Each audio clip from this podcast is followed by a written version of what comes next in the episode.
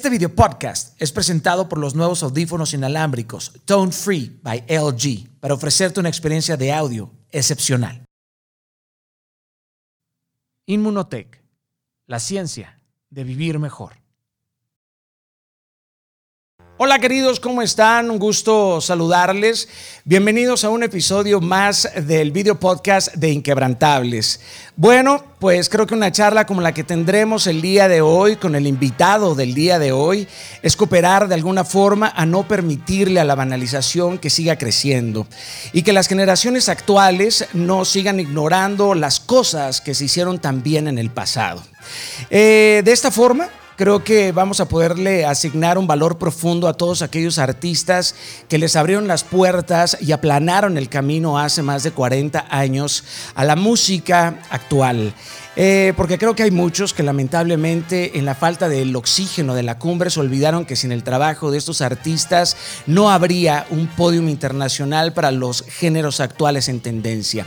Este hombre es uno de los artistas latinos más respetados del universo musical caribeño. Fue un niño prodigio. Eh, comenzó tan joven que resulta casi imposible creer que acumule más de 40 años de éxitos. Este superastro boricua es un sólido puente entre el pasado y el presente de la rumba del Caribe. Su magnífico repertorio marca el ritmo de los corazones soneros, los aviva con sus recios melaos, los seduce con sus cadencias románticas y cada uno de sus éxitos se ha instalado en el imaginario popular de miles y miles de melómanos. Desde Ponce hasta Callao, desde Veracruz hasta Cali, es, un, es una de las voces que lleva los, los signos antillanos a todos los rincones del mundo, ¿saben? Es un personaje inconfundible, el tumbao de sus interpretaciones le imposibilita a la gente mantenerse sentada con semejante descarga de sabor y guaguancó. Se les acabó la suela de los zapatos. Tiene son y clave para repartir y una voz imposible de olvidar, de esas que al escucharlas ya puedes identificarlas. Vistió la salsa de música clásica y además es un innato en el sentido musical. Está dotado con una fluida voz que colorea y frasea con una única expresividad. Nuestro invitado del día de hoy es una verdadera leyenda de la música, un hueste celestial afincado en el Olimpo de la clave lo conocen como el caballero de la salsa, pero en el 2020 creo que es como el Prometeo del arte tropical. Nada más mencionar a Gilberto Santa Rosa hace que el romanticismo se ponga de pie en el mundo entero. Bienvenido, mi querido Gilberto, a Inquebrantables. Un placer y honor tenerte con nosotros.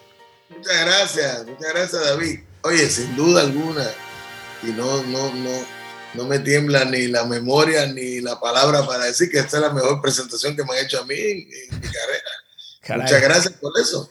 Encantado de estar contigo y tener esta conversación y, tener acceso a toda la gente que te, que te ve, que te escucha y, conversar un rato en, estos tiempos tan, tan especiales, digamos. Muchas, muchas gracias. Eh, fue un placer escribir esto para ti. Eh, Creo que es lo mínimo que puedo hacer en honrar una carrera como la tuya. Y sobre todo que no son palabras huecas, sino que están sustentadas con hechos. Entonces, gracias, de verdad, gracias, gracias por, por esa honra de palabras. Un placer tenerte con, con nosotros. Estoy seguro que todo el público que nos está escuchando en toda América eh, y, y, Europa estarán muy contentos de, de aprender durante esta, durante esta charla. Eh, este mundo se está quedando sin caballeros, querido, pero tampoco es un camino fácil serlo en un mundo que te saca de quicio, ¿no? Usted que es el caballero de la salsa, ¿qué opina?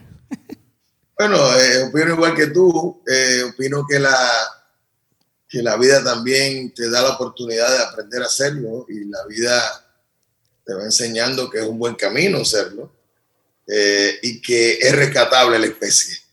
Es rescatable. Yo, yo entiendo que sí. Y creo que hay más de lo que la gente piensa. Creo que hay más que lo, que la gente piensa. Pero creo que es un, un, buen momento también, este que vivimos, que a pesar de que todas las cosas que están pasando, es un buen momento para reflexionar, para, para rescatar lo mejor de los seres humanos y, y con eso ir desechando conductas y, y algunos uh, uh, rumbos que nos están llevando a a no ser tan buenos humanos. Así que yo creo que dentro de toda esta, toda esta situación, yo creo que es un buen momento para rescatar eso. En, en acuerdo con, contigo, me llama mucho la atención, Gilberto, que de soñar desde la taberna india a presentarte en la sala más prestigiosa del mundo como el Carnegie Hall, sin duda tu vida inspira con hechos. ¿Se puede triunfar en algo que no te divierte, Gilberto? Yo no sé.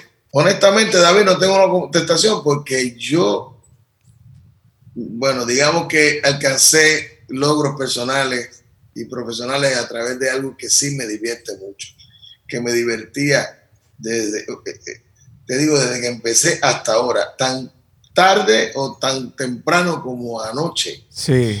Estaba realizando una grabación con el mero propósito de divertirme. Y eso es una bendición, además. Claro, es muy afortunado eso. Yo creo que eso es una cosa que hay que agradecer y yo, em, yo pienso que hay una cosa que se llama disciplina que te puede eh, encaminar a, a lograr cosas y a tener éxito en cosas que no necesariamente te divierten. Pero definitivamente el, el, el, lograr cosas en, un ambiente y en una faceta que te divierta, pues obviamente es mucho más... Uh, productivo y, mucho más satisfactorio también. Digo, es que, es que hay carreras que duran 40 minutos, pero la tuya lleva 40 años. Así es, así yo pensaba que iba a durar la mía, 40 minutos el día que yo empecé a cantar. sí. Eh, y curiosamente no fue cantar lo primero que hice, pues fue hacer una imitación de unos comediantes. Y entonces ¿Cómo que una imitación? Sí, yo, yo, yo, la primera, mi primera presentación artística fue una imitación de una pareja de comediantes. Entonces yo este, escogí uno de mis compañeros de escuela. Yo tenía cinco años. Wow. Y para la época no había nada de esto que estamos ahora disfrutando, ni, ni, celulares, ni grabador, no nada de eso. Sí habían grabadoras, pero nosotros no teníamos los recursos para acceder a un, ni la edad. Y entonces, ¿qué pasó? Que yo me aprendí a las rutinas de, de este comediante a través de la televisión y yo eh, escogí un compañero y entonces yo le decía lo que él era el, lo que llaman los americanos el straight man y yo era el, el, cómico. Entonces yo le decía a él lo, que él me tenía que, lo que llaman los actores, los, el pie que me tenían que tirar para poder decir todo aquello refranero que tenía el comediante. Y fue, un, fue la primera vez que yo me, me, me enfrenté a un público, que era mi propio salón de clase, y sentí la risa, el aplauso, la aprobación y me gustó la dinámica. Más adelante fue que yo empecé a cantar, pero más adelante quiere decir a los seis años que, fue, que yo me di cuenta que tenía habilidad para seguir un tono, eh, cantar eh, eh, lo que llaman entonar, yo podía hacerlo y, y, además tenía muy buena memoria para las canciones. Así fue que empecé yo bueno, Gilberto, eh, pasar la prueba delante de niños de 5 años, eso, es, eh, eh, eso está complejo, ¿no? Que te certifique un niño es más difícil que te certifique un adulto. Totalmente, son muy, son muy extremadamente sinceros. Claro, claro, cosa, cosa, cosa que está perdiéndose ahora. se levantan, se van, este, eso no me gusta. La verdad es un tabú ahora. Pero fíjate que era muy interesante porque este, era una época que aquí en Puerto Rico, eh, de donde te estoy hablando ahora, eh, la televisión era un medio, eh, estaba joven, pero en una etapa de madurez. Había una cantidad de, de programas de televisión muy exitosos de música y de entretenimiento. ¿Qué pasaba? Que estas figuras habían si no recuerdo mal, habían eh, cuatro canales de, televisión en Puerto Rico y había una concentración, o sea, la gente estaba enfocada en estas figuras. Y cuando tú mencionabas eh, lo que te dije, una pareja que fue, tuvo mucho éxito, digamos que los primeros dos años que yo recuerde, ¿no? 66 al 68 fueron muy, muy, muy, muy populares pues la gente te captaba la atención de la gente inmediatamente. Y las canciones, en mi casa nunca hubo un músico, no hubo una guitarra, no hubo este, una mandolina, no hubo, No, tu papá, tu papá se, dedicaba a la ingeniería, ¿no? Dibujaba planos. Delineante para ingenieros. Delineante para ingenieros. porque está vivo y todavía le gusta tirar su linecita, pero él era delineante para ingenieros. Mi madre era operaria de, las primeras computadoras aquellas de, de las IBM. De las IBM, y entonces este, muy tradicionales en su, en su crianza y en su, en su origen, y entonces decidieron ya cuando yo nací, porque yo tengo una hermana mayor, eh, dijeron, mira, ¿sabes qué? Eh, Ana María, que se llamaba mi madre, eh, fue a la casa y, el padre tomó el rol del, proveedor. Entonces yo, yo, me crié en un ambiente que yo te podría decir que yo le deseo a cualquier niño del mundo, a cualquiera. Yo, yo, yo, yo, crecí en un hogar feliz, estable, con gente muy musical, gente de, fiestas familiares. En mi casa nunca hubo una fiesta eh, de esas enormes que viene gente que tú no sabes quiénes son. Bueno, Puerto Rico es así, ¿no? Puerto, Puerto, Rico es como una fiesta en todos lados. Una fiesta grande y, tiene casa de puertas abiertas. Es cierto, es eso hermoso. Yo me crié en un eh, vecindario como ese, donde mis vecinos eran mis hermanos, son y tenemos una relación familiar. Pero en términos de las reuniones familiares de, de nuestras eran muy simpáticas, porque la familia de nosotros, por el lado de mi, padre, eran cinco hermanos con, con, su, con su prole. Y lado de mi madre, eh, eh, yo le decía cariñosamente que eran un pequeño disparate, porque ellos tenían. Recuerda que en la época, eh, David, el vecino que prácticamente vivía en tu casa, criaba con los muchachos de la casa, terminaba siendo uno más de la familia. Sí, entiendo. lamentablemente en aquella época también había mucha mortalidad de gente muy joven y entonces pasaban a, a, ser los hijos de crianza que se convertían en tíos tuyos que en realidad no eran nada. Y fue que al vecino se le murió su esposa y él no podía con sus niños. Es algo muy caribeño, ¿no? Es algo, es algo caribeño también, tener esa... Tener esa... esa cultura, yo me crié en un ambiente muy familiar y muy musical sin que hubiera un músico. Mis, mis tíos eran bailadores y mi abuelo le gustaba bailar. Eh, había mucha música en este país que creo que han visitado ya. Sí, Puerto Rico, sí. Estoy enamorado de Culebrita, querido. Imagínate tú. Estoy enamorado de Culebrita. Sí. Entonces, es un ambiente musical y, y en ese ambiente yo me crié. Y terminaste haciendo tanta música, querido, que tienes más de 6.000 horas en canciones. O sea, si tú, si tú fueras a cantar, podrías cantar durante 60 días sin parar. Ojo, sin contar la versión de esa canción de José Alberto Canario, en la de Bailemos otra vez que hiciste en Curazao, que dura como media hora. en Curazao, eso no se me va a olvidar nunca. Media hora cantando. Y te agradezco el dato. Y, ahora voy, eh, me alegra tenerlo, porque ahora, por permiso tuyo, lo voy a utilizar. Pero yo te agradezco eso. y te y te digo que, que, ha sido una, una carrera, para mí ha sido una, yo siempre lo comparo con una montaña rusa, pero por, por, la dinámica diferente, por los matices que tiene, pero por lo mucho que me he divertido, porque la realidad es esa. Yo, yo soy un cantante modestia aparte y con todo respeto y humildad, privilegiado en ese aspecto.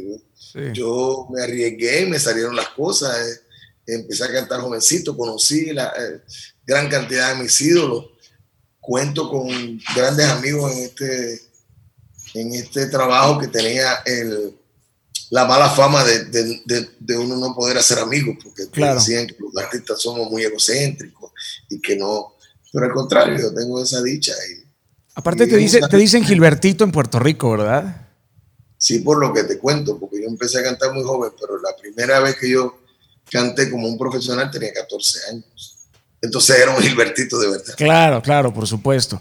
Gilberto, ¿en qué, ¿en qué momento un artista deje de ser importante y se convierte en un ícono o leyenda como tú? Bueno, es una pregunta muy incómoda para mí, porque yo no, yo no me considero como tal, pero sí te puedo decir que yo recuerdo perfectamente cuando, cuando mi estatus de cantante simpático popular se tornó en algo diferente.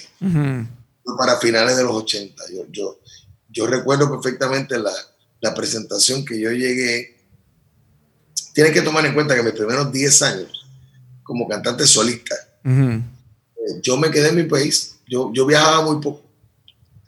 Y yo recuerdo la primera vez que yo salí, fue en el año 89, yo salí a cantar a un lugar aquí en Puerto Rico. Y llegué y la reacción del público fue totalmente diferente. Fue eso, llegar y que la gente se abalanzara donde, sobre ti y fotos y cosas. Yo dije, aquí como que está pasando algo distinto a lo que yo venía, eh, a, lo, que Gilbertito venía viviendo. Sí, sí, sí. Entonces ahí empezó también mi carrera internacional. Ya. Empezó mi carrera internacional. Y yo entonces ahí eh, empecé a notar que había un cambio importante en mi carrera. ¿No, ¿No crees que para los tiempos que estamos viviendo nos vendría muy bien un resurgimiento de la salsa? Son centenar de sencillos de salsa como medio para enfrentar y, denunciar las injusticias o para proponer soluciones a todo lo que estamos viviendo. Totalmente, pero déjame decirte algo. Eh, hay mucha juventud haciendo salsa, muy buena. Muy buena. Eh, hace parte del espacio yo no pretendo competir con ningún género. Yo pretendo simplemente que la gente que de verdad siente y le gusta este tipo de música, le abra un espacio a estos muchachos que merecen no solamente el respeto nuestro, sino merecen que nos cuidemos. Porque yo soy muy valiente en una época donde eh, eh, lo comercial te seduce, porque tú, tú, tú tienes una oportunidad de ser un artista urbano, tienes una oportunidad de hacer otro tipo de música, donde posiblemente tenga éxito más rápido. Eh, ellos deciden hacer salsa y hacer muy buena salsa. estoy hablando de gente de Puerto Rico, de República Dominicana, del Ecuador, de Perú, de Panamá, de Colombia, de Venezuela. Yo, yo me he encontrado jóvenes muy talentosos. Creo que les falta esa oportunidad y ese voto de confianza del público es que tiene una virtud hermosa la salsa, ¿no, Gilberto? O sea, tiene la capacidad de reunir a la abuela, a la mamá, a la nieta, al papá, al estudiante, al empleado, al patrón, al rico, al pobre, al empresario, al inadaptado, todos reunidos bajo la clave. Es una virtud bellísima. Y vamos allá y defiendo el género con esto. Se tornó en un momento dado, y creo que todavía, como en un, en un orgullo eh, latinoamericano. Claro, parte de nuestra cultura, de nuestra identidad.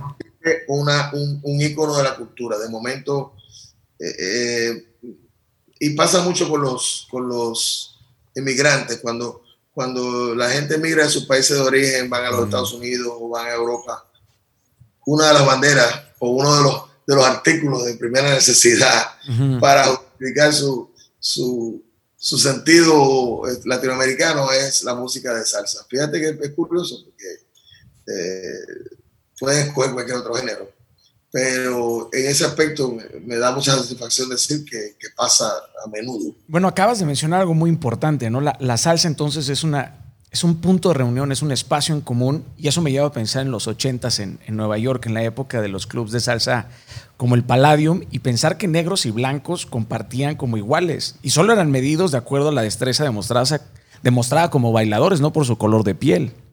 O sea, la salsa tiene esa capacidad. Eh, empezó el movimiento de los 50. El, el, el Palladium es un, es un, fenómeno de los 50 donde la segregación era todavía más fuerte el día que se fue, eh, recuerda que eh, en, este género nosotros no tenemos colores, ni sabores, ni, raza. Que es hermoso, solamente como se expresa, en el tono que se expresa el corazón. Aquí tú tienes que ser un buen salsero y, eso, y eso es lo que te acredita. Si eres amarillo o anaranjado, no importa. Lo importante, eh, no sé, no sé ni te voy a preguntar la edad que tú tienes, Daniel, pero, pero hubo un fenómeno que llegó una orquesta de, del Japón. 37, 37. No, pues tú no, no, no. Eh, por ahí, por ahí. Cuando tú estabas naciendo, llegó la orquesta de la luz del, del Japón, músico excelente que le gustaba este tipo de música y lo interpretaba. Bueno, tú tocaste en Japón, Gilberto. Sí, fui a Japón. Oye, me puedo imaginar a los japoneses que son tan disciplinados que todos bailaban igual, ¿no? Quiero decirte que eran disciplinados hasta para gozar. Porque ellos estaban ahí. ¡Qué belleza! De chicos así. Eh, entonces era bien simpático porque yo, yo tenía un intérprete en el escenario. Entonces ellos se quedaban así derechitos Y yo le decía, por ejemplo, buenas noches, es la primera vez que vengo a Japón, un honor para mí poder llegar hasta acá. Y empezaba la, la intérprete a hablar y estaba como 15 minutos hablando y dice, pero que yo no dije tanta vaina. De todas maneras, era, eh, eh, cuando yo empecé, cuando fui el primer, el primer espectáculo fue un teatro. Y yo estoy acostumbrado al calor del Caribe, al entusiasmo. Entonces había un telón y yo no escuchaba a nadie, David. Yo decía, bueno, como que, como que ahí no hay nadie, fracasamos. Sí. Todo, este, todo lo contrario. Te he dicho David como 17 veces, pero eres Daniel. No te preocupes, Gilberto. Mira, estoy tan acostumbrado a que es como mi segundo nombre. Sí, pues Daniel David, para Sí, sí. Simplemente porque es que tu apellido es demasiado. Javid, claro. Es, es turco, pero se hubiera parece mucho al David. Bueno, Daniel. No te preocupes, no te preocupes. eh, te decía que el telón está abajo. No escuchaba a nadie. Y yo dije, bueno, pues aquí fracasamos. Cuando se levanta el telón, la sala está llena de gente. Entonces yo era muy educado, eh, aplaudían todas las interpretaciones. Pero yo noté que las que de verdad ellos se paraban a bailar en su asiento, no había. Pero yo estoy acostumbrado a Gilbertito, te amo, y, y, el- el- y la gritería y la cosa. Pero fue una experiencia muy, muy, muy interesante. Me Y claro, a lo mejor y te dijeron, "Gil- Gilbertito, te amo, pero pues tú, tú no entendiste. En ¿no? japonés no lo entendí. Claro, claro, no, ente- no entendiste, no entendiste nada. En esa época de tocar en Nueva York, ¿cómo, ¿cómo era ir de Queens hasta el Bronx? O sea, cuéntame alguna historia, no sé, del Copacabana, del Fox. Es, es que era muy vibrante Ah, bueno, esa ciudad, ¿no? pero era, era, era, era, era mágica, porque para la época había muchos salones.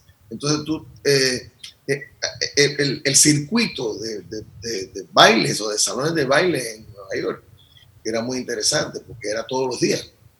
O sea, todos los días había un club diferente en la ciudad de Nueva York. Ujú. Y entonces, curiosamente, tú, a- cuando tú ibas de gira, aparecías en técnicamente cinco, seis promociones a la vez, Madres. de lugares distintos que se llenaban todos, porque había una cultura de eso. La gente, inclusive, recuerdo con mucho cariño, los lunes era el Village Gate, que era un sitio muy particular que estaba en el, en el área de lo que llaman el Soho, ¿no? El Village. eh, Ujú. y entonces iba la gente ahí, ahí hacían un, un- un espectáculo todos los lunes que se llamaba Salsa Meets Jazz. Salsa eh, se reúne con el jazz. Ujú. Eran dos orquestas de salsa, de, la- de las más importantes, con un solista de jazz que llegaba allí y tocaba con nosotros. Ahí tocó los grandes nombres del jazz este, eh, de una manera muy, muy ah, casual. Como el Blue Note, más o menos. Exactamente. Pero ahí habían dos orquestas de salsa todos los lunes. Eh, tú podías ir ahí, veías dos grandes nombres de la salsa y un gran nombre del, del jazz. Los martes íbamos al Copacabana, Uf. que era un lugar muy interesante porque el, el lugar se bailaba temprano. La gente salía de los... De los eh, era muy elegante porque la gente salía de los trabajos, muy bien vestidos, iban ahí, se daban un trago, tomaban, comían algo y ya a las 9 de la noche empezaba la primera orquesta, empezaba, ¿qué te puedo decir? Tipo 8 de la noche.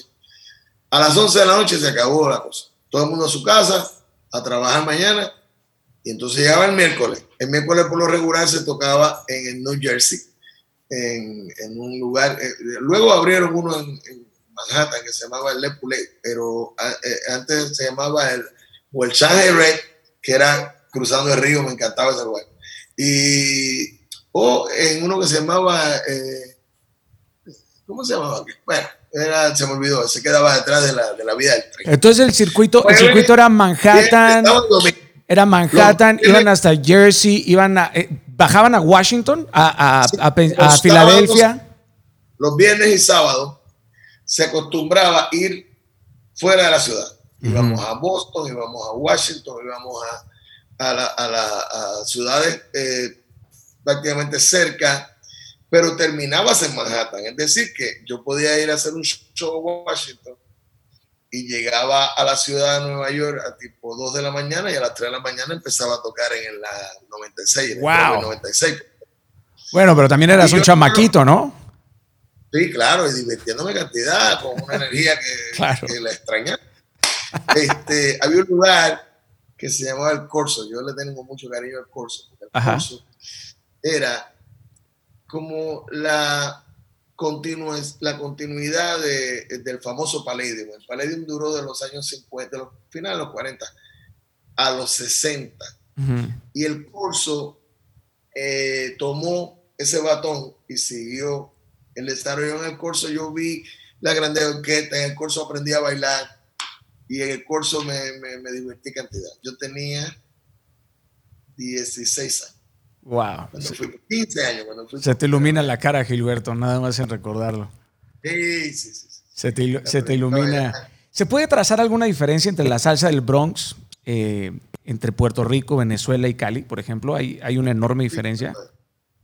Sí se puede. Eh, quizás no te la pueda explicar sin ejemplos, pero, pero sí se puede. Hay un sonido particular en cada una. Ya. Eh, eh, tiene que ver con la percusión, la ejecución, tiene que ver con, con la proyección de los instrumentos, tiene que ver con el ataque y tiene que ver con los arreglistas. o sea, son, son detalles sofisticados realmente para poder sentir la diferencia.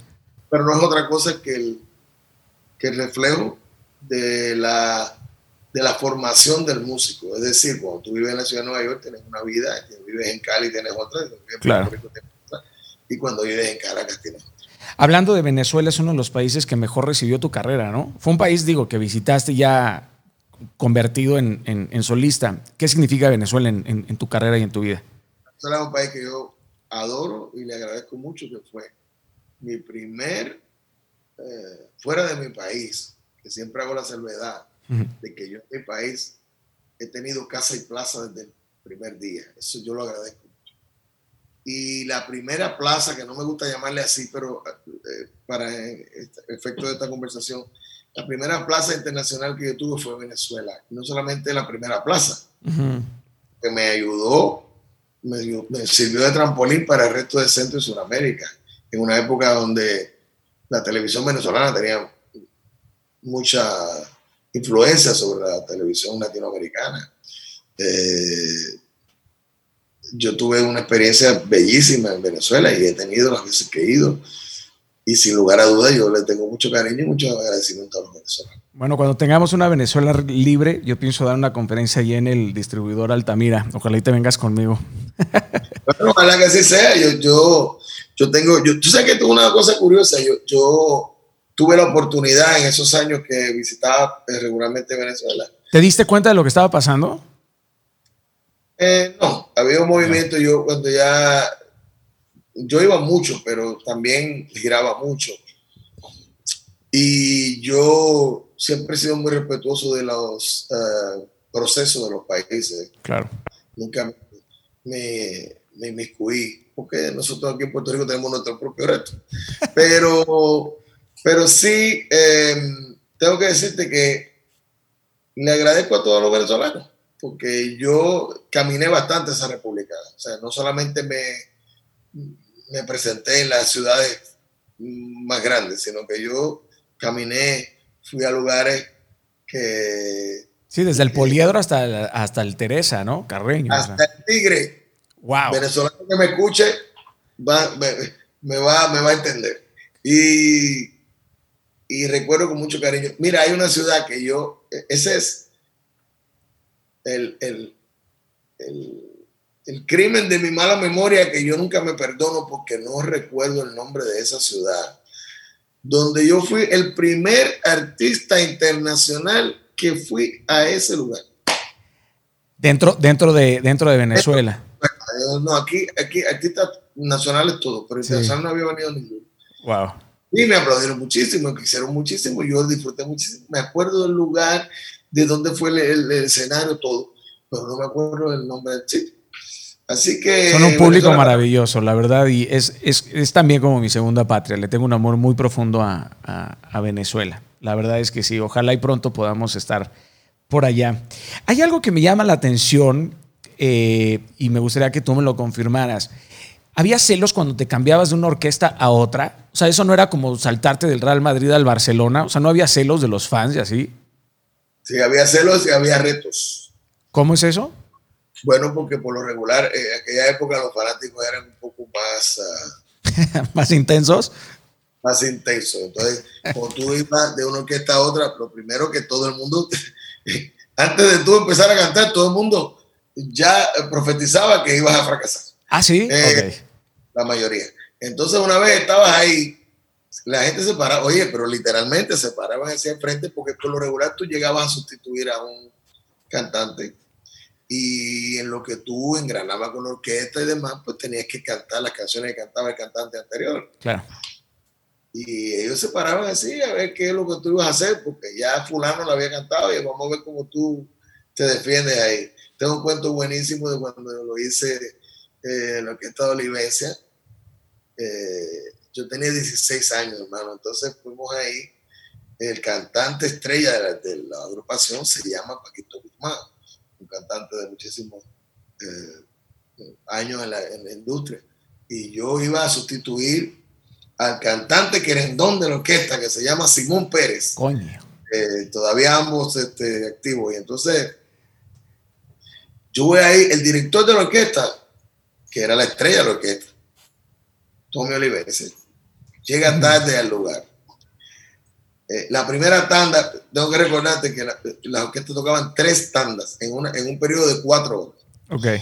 La primera tanda, Paquito Guzmán estaba enfermo, o sea, yo estoy solo. Tommy Olivencia no ha llegado y yo estoy cantando por primera vez en el pueblo, en el municipio donde nació, se crió y vivía el cantante que acababa de abandonar la orquesta. Coño, es como sustituir a Messi en Argentina. Exactamente. Entonces hay un grupo de fanáticos y amigos de, de, del amigo Simón, a quien yo admiro mucho y además una bella persona. Y entonces me empezaron a gritar cuantas palabras tú te puedas imaginar. Y yo empezaba a cantar y, y aquella gente que... Y había uno, uno de los muchachos. Cuando terminé, salgo y me dice el hombre, no te preocupes, tú sabes que aquí lo que pasa es que Simón lo queremos mucho y bla, bla, bla, bla, bla, pero tú vas para adelante, no sé qué cuando volví a la segunda tanda, el primero que estaba de frente gritándome era él, mira, bate de ahí, no, no. Qué poca madre. Sí, parece que él dijo, el trabajo es el trabajo y, y ya tú sabes. Claro, claro, claro. Aquí, aquí la porra es la porra y, y tenemos que apoyar al, al, nuestro. Es que tu generación es una generación de artistas que si no tocabas en vivo en el escenario sentías que estabas timando al público. Totalmente. totalmente. Pues esa es la verdad. Chicos, si tú supieras eh, Daniel, que anoche tuvimos una conversación larga sobre eso. Anoche estábamos en un estudio aquí preparando algo. Y, y entonces teníamos eh, los dos mundos, ¿verdad? El mundo tecnológico nuevo de, de la perfección, de, de, cómo lograr que el espectáculo quede eh, sin una mancha. Y estábamos del otro lado del grupo de, de la vieja escuela de, de vamos a llevar una banda, de ensayarla bien, de que, de que tenga alma, de que tú puedas crear eh, sinergia con el que está al lado, de, sí. que, de que la música fluya porque hay una energía bonita.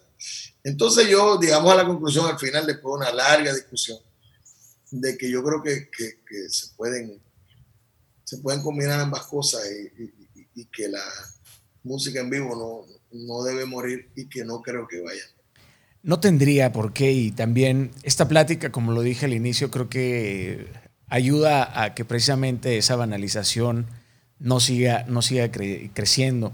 Yo, yo, he mirado la contribución del puertorriqueño en la música a nivel mundial y, y, desde su condición como inmigrante en Nueva York o en el mundo entero, creo que el puertorriqueño es alguien que le da un matiz muy especial a la música, porque termina por imprimir su, su energía, su rabia, su esperanza, y todo, y todo lo que hace el puertorriqueño pues está lleno también como de, como de este humor, ¿sabes?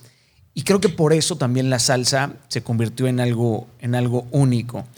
Y yo, yo me doy cuenta, todo lo que sale de Puerto Rico tiene que ver con la música. O sea, como que el puertorriqueño no sabe cocinar sin música, no sabe hablar sin música, no sabe andar sin música. Y son. No sabe, no sabe protestar. No, no, sabe prote no sabe hacer nada sin. sin bueno, quién sabe, pregúntale a Ricky Rosselló si no sabe protestar. Eh, eh, yo tengo una anécdota buenísima sobre eso. Porque yo, yo venía, bueno, yo me uní eh, a la marcha eh, por las razones obvias. Y entonces, pero yo he sido un tipo muy discreto siempre. Yo, yo fui como ciudadano, yo no fui como portavoz. Claro, como artista. Entonces, de momento apareció una, una, un grupo de personas que se toca un, un ritmo costero que se llama plena, que se toca con una especie de pandereta. Se llama pandereta, lo que pasa es que no tiene las arandelas que suenan como tal y como la pandereta que ustedes conocen. Y entonces este, venían cantando y yo, eh, bueno, como imagínate, yo soy... Te salió lo sonero. Y entonces vienen ellos detrás de mí, Gilbertito, no sé qué cosa, pero ¿qué pasa? Que lo que estaban, lo que estaban cantando, hermano, era una consigna, vaya, que podían este, eh, podían eh, ruborizar al trapero más fuerte. Entonces yo dije, déjame sacarme de aquí porque esto no es lo mío. Yo lo que quería era nada más mostrar este, mostrarme como ciudadano. Sí, Puerto Rico es así. Puerto Rico tiene una cultura musical donde despedimos a nuestros seres queridos con música, protestamos con música. Eh, la música para nosotros es vital. Y de hecho, en estos días que se está viviendo todo esto, la música se ha convertido en, un artículo de primera necesidad. en un gran acompañante. Cualquier cosa menos, menos que no tengan música, ¿eh? en los carros, en las casas, a través de estos aparatos. Eh, y como talento ni hablar. te, tengo que decir que en mi país ha dado grandes talentos. Hay un refrán por ahí que dice que en Puerto Rico hasta las piedras cantan. Y yo creo que es cierto. Nunca lo había escuchado, pero creo que es cierto, Gilberto. Sí. Creo que sí es cierto. ¿En tus, en tus inicios alguna vez comiste cables, como dicen por ahí? si me comí un cable en los inicios y durante.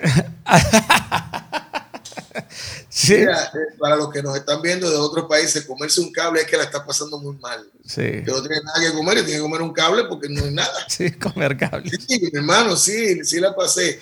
Yo te digo la verdad, yo, yo, yo, yo le doy gracias a Dios por esta carrera que he tenido, como te dije antes, muchos matices eh, canté con orquesta muy exitosa. Eh, me, me, estuve en la entrada al mundo profesional, eh, profesional prácticamente rápido, pero también fracasé en cosas. De momento las orquestas no empezaron a, empezaron a perder la popularidad, entonces el trabajo no era tanto. la, salsa, la salsa ofrecía trabajo, pero no pagaba mucho. Sí, en Puerto Rico eh, la, música siempre se ha pagado bien, tengo que decirte eso con honestidad. De hecho, cuando nosotros íbamos a la ciudad de Nueva York, este, uno de los, de los que podemos decir de las rivalidades que, que había, porque los músicos de Nueva York eran músicos y son excelentes, pero siempre la música de Puerto Rico se pagó mejor. Entonces, inclusive la primera vez que yo fui a Nueva York, todavía la federación o la unión de músicos o el sindicato de músicos de la ciudad de Nueva York eh, regía los, sueldos y cómo se le pagaba a los músicos. Hasta la fecha, bro. Una orquesta de, primer orden, un miércoles en la ciudad de Nueva York, un músico en el año 1978 se podía ganar 25 dólares. Y yo, que era un muchachito de 16 años, llegué allí ganándome 85 dólares. Entonces, eso no era muy bien visto por, los músicos de Nueva York. Siempre había como cierta rivalidad, porque entonces decían que nosotros íbamos a como invadir el, territorio, todo ese tipo de cosas que, que, son chismes de cuando uno es jovencito, que tiene todas esas hormonas revueltas. Eso no tiene otra cosa. Entonces los dueños de los clubs eran, eran como los grandes explotadores del momento también, ¿no? Hubo varias épocas. La primera época yo no la viví, que fue, dicen, dicen que los muchachos, dicen que los muchachos de la de las eh, de las agendas ocultas y de los eh, historias oscuras eran los que controlaban el circuito de los clubes. Eh, cuando llegamos nosotros ya eso estaba completamente saneado, pero había un, en Nueva York, había un un detalle, que los clubes se convirtieron en los agentes de los artistas. Entonces, ¿qué pasaba? Ah, los, clubes, los clubes más exitosos, cada club tenía una estrella. ¿Y qué hacían? Pues eh, jugar, eh, yo tengo a fulano y tú no necesitas tu club, pero si tú no me pones a fulano, yo no te voy a vender a sotana. Entonces se convirtió en algo muy interesante. En Puerto Rico era totalmente diferente. En Puerto Rico siempre fue diferente. la dinámica. Porque eran los eh, hoteles, ¿no? Los hoteles eran los que tenían las orquestas en Puerto Rico. mira, aquí había Ese era el negocio, cantar en los hoteles. Hoteles, eh, salas de baile, fiestas populares, carnavales, fiestas privadas. Aquí siempre la música fue, fue muy, ah, fue un buen negocio para hablar. Eh, de los músicos tenían una, cualquier músico podía trabajar a tiempo completo. Había, había temporadas que era difícil conseguir músicos porque, todo el mundo estaba trabajando. Porque todo el mundo estaba ocupado. A mí me llama mucho la atención que un gringo y un dominicano hayan sido los que fundaron la Fania. O sea, eh, es, increíble, ¿no? Eh, todo lo que sucedió con, con, con, la Fania. ¿Dónde están esos personajes como, como Jerry Masucci y Pacheco? ¿No, ¿No le hacen falta ese, ese tipo de lobos a la industria? Te voy a añadir a un, personaje que se llamó Rafi Mercado. Te lo voy a añadir porque ellos tenían una cosa. Claro, las historias son. Pero ese era un promotor, ¿no? Ese era un promotor de shows. Ellos tenían una cosa que, que, que, nos falta hoy día, que era la pasión. Ajá.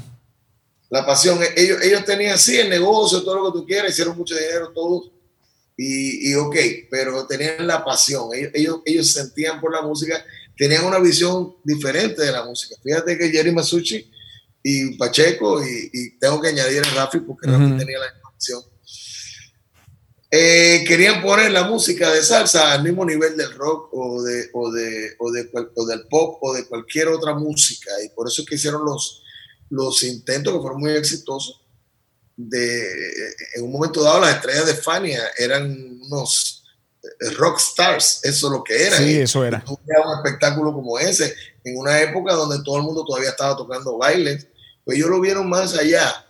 La compañía tuvo mucho éxito. Eh, siempre las cosas que tienen éxito, pues tienen su lado bueno y su lado menos bueno. Este, mucha gente se sintió em, un poco eh, agredida porque habían valores de esta música muy, muy importantes que no cayeron en el elenco de, lo, de la Fania, entonces eh, de, alguna manera como que se le dio un poco de lado, pero la realidad era que había un movimiento pasando, funcionó y se convirtió en algo que a principio quizás era, era un, yo no diría imitación, era un poco emular la música cubana, que sin, duda es la madre de esto que hacemos hoy día. Sin duda. Pero también eh, por, el, por la manera en que se vivía y se tocaba y se empezó a funcionar, la salsa llegó a alcanzar una, una personalidad propia y una voz propia. E interesante que haya sido un, un italoamericano, ¿no? O sea, alguien que jugaba fútbol americano, que estudioso y que, y que se enfocara en la, en la salsa. Digo, hay cientos de leyendas de los abusos económicos de la, de la Fania y luego de la sequía creativa. ¿Tú llegaste a mirar eso de lejos? No, yo cuando yo llegué ya esto era Disney World. no, no, no, mi hermano, cuando yo llegué, yo, yo vi, yo vi parte de eso, la Fania duró bastante y, las, las historias son largas. Tengo un amigo que me voy a reservar el nombre porque, porque no quiero, pero él me dijo una cosa muy interesante, me dijo, sí, quizá hubo un poco de abuso, pero también eh, a cambio de eso tuvimos una exposición que ninguna compañía de la época nos iba a dar. Eh, el amigo mío es un poco más listo que los otros y entonces eh, se ganaban los beneficios de otra manera, ¿verdad? Y, la otra manera era muy fácil. Él, él se ganó carros, casas, mudanzas todo ese tipo de cosas, ¿no? Claro. Este, pero él eh, me dijo eso y yo no estaba ahí, yo, yo simplemente te repito. Eh, y creo que tenía un poco de razón, porque el, el, el, nivel de estrella que se le dio y al movimiento como tal, todavía este, hay mucha gente que lo resiente, pero hay mucha gente que, ¿Quién crees, recuerda. ¿Quién crees que fue el mayor exponente de la Fania? Es, eh, yo te diría que por épocas, por época. Eh, cada cual eh, tiene una época importante. Yo creo que uno de los... voy a ir un poco más allá de tu pregunta. yo pienso que una de las mayores y mejores definiciones de lo que es un proyecto salsa es el proyecto Willy Colón y Héctor Lavoe. Mi opinión. Claro. no, no, es, muy, es, personal, claro, no, no, no, no es una evangelización. Estudiar un poquito y escuchar esa pared que tú ves ahí atrás, que ahí no vas a encontrar un disco este, después de los 80. Pero, pero pienso que sí, porque ahí se, en ese proyecto se conjugaron muchas cosas interesantes que dieron voz a la salsa. No le estoy quitando méritos a nadie, simplemente... ¿A ti te hubiera gustado formar parte de ese, de ese inicio? Bueno, si te digo la verdad, este, sí, pero también tengo que decirte que eh, fui estrella de Fania por un día. Claro, en, el concierto, en el concierto que hiciste. El bueno. dio la oportunidad y nos invitaron a Víctor Manuel, a Oscar de León y a mí. Entonces fuimos estrella de Fania por un día. Pero, pero, Gilberto, digo, tú eres la máxima expresión de la salsa actual. Eso es una realidad y, creo, que, creo que no podrían negarlo. Ahora, muchos de los oyentes, a lo mejor que, que, o de los que nos están viendo, no son expertos en, en el tema, así que eh, te quiero pedir ayuda para, para, para, que nos eduquemos juntos. Yo te voy a decir algunos términos y necesito que me ayudes a definirlos si es, si es posible. ¿Qué es el bembé? El bembé, bueno, el bembé originalmente era una fiesta, que, eh, eh, la fiesta de santera de, la región eh, Yoruba tiene unos toques específicos para cada santo. Una fiesta santera es lo que llaman el bembé. Lo que pasa es que a medida que se fue, se fue eh, el término se fue generalizando en, lo de la fiesta. Entonces, una fiesta de tambores para nosotros, los salseros, viene a ser un bembé, pero tiene su origen en la religión. ¿El melao? ¿Qué es el melao? No, el melao, bueno, el melao eh, es más cubano el término. El melao, tú sabes lo que es. El melao eh, se saca de la caña directamente. Es un producto de la caña de azúcar y es una cosa muy dulce. Entonces, ese término de melao lo utilizan más los cubanos que nosotros, pero, pero sí eh, sugiere pues sabor, sugiere eh, dulzura en lo que están haciendo. Utilizan términos como saoco, cochimbre, eso es que son muchísimos. Eh, quiere decir sabor, que es lo que tú sientes o es lo que tú transmites cuando tocas y que la gente disfruta. ¿Por qué cada día hay menos creadores en este género? Tú dices que hay muchos que están haciendo salsa ahora, pero ¿por qué, por qué está muriendo como ese fenómeno cultural la salsa? Yo no creo que esté muriendo, creo que le falta exposición. Yo tengo en mi teoría de que la generación nueva se saltó su generación. O sea, se perdió ese, ese enlace con su generación. Cuando yo tenía veintitantos años, que fue cuando yo empecé mi proyecto, había un montón de muchachitos como yo, que eran Tito Nieves, Frankie Ruiz, Eddie Santiago, Luis Enrique, Tony Vega, todos esos muchachitos. Nosotros teníamos conexión con, la, con nuestra generación, la generación que venía y la generación que estábamos dejando atrás. Por las razones que no sé, no te puedo decir, por eso sí no te lo puedo decir. Luego de la generación de los 90, que ahí incluyo a mi querido hermano Víctor Manuel, yo creo que después de ahí se rompió ese enlace. Mientras todo eso pasaba, desde los años 80 ya el fenómeno del género urbano se estaba cocinando. Posicionando, sí. Y ellos nacieron a su generación y, tuvieron la, no sé si fue naturalmente o fue algo eh, concertado, pero ellos pudieron hacer la transición. Pero es que tú estás hablando que hay muchos talentos, o sea, hay talentos de sobra en la, en la salsa, pero ¿por qué entonces es tan difícil desarrollar figuras? O sea, ¿crees que sean posibles otros Palmieri, otros Larry Harlow o, estos personajes? Va a dar mucho trabajo, pero eh, cada uno en su, en su, momento histórico. Porque yo no puedo comparar a un Eddie Palmieri que fue un creador y un, y un, y un que de hecho tengo que decirte que fue para mí fue el punto de partida de la salsa. Lo que pasa es que te hablé de Willy Colón este lado porque pienso que fue el proyecto ya maduro. Pero Eddie Palmieri fue uno de los, de los precursores de, de, cómo, de cómo tomar la música cubana e, e irnos a otra cosa. Sí, bueno, como este, era pianista y compositor, ¿no? yo pienso que poco a poco eh, eh, va a aparecer una figura, que hay unas figuras que tienen todas, pero en su justa, eh, o sea, seríamos muy injustos comparar a un muchacho de ahora con Eddie Palmieri, porque para empezar la formación musical, la información que tienen es muy diferente y hay una creación hecha ya. O sea, eh, pero sí, yo pienso que hay talento como para, para poder marcar otra época, pero necesita... ¿Qué es que los medios, que los medios les, den, les den la difusión? O sea, que le den la, la, oportunidad, o sea, para que nazcan estos rompe, rompeteclas como Palmieri. Es una mezcla, es una mezcla de, del público y los medios.